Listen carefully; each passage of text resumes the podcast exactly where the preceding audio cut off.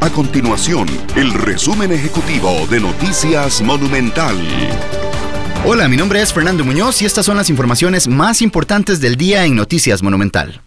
Las autoridades costarricenses iniciaron la ejecución de un plan de intervención en fincas y empresas agrícolas de la zona norte con el fin de verificar que se cumpla con los lineamientos establecidos en el marco de la pandemia del COVID-19. San Carlos es el cantón del país con más casos activos del nuevo coronavirus, con 165 en total, y las migraciones a raíz de las labores agrícolas serían uno de los detonantes de esa condición.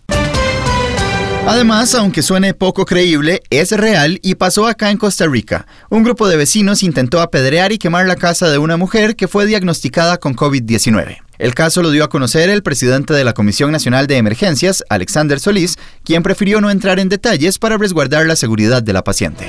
Estas y otras informaciones las puede encontrar en nuestro sitio web www.monumental.co.cr. Nuestro compromiso es mantener a Costa Rica informada. Esto fue el resumen ejecutivo de Noticias Monumental.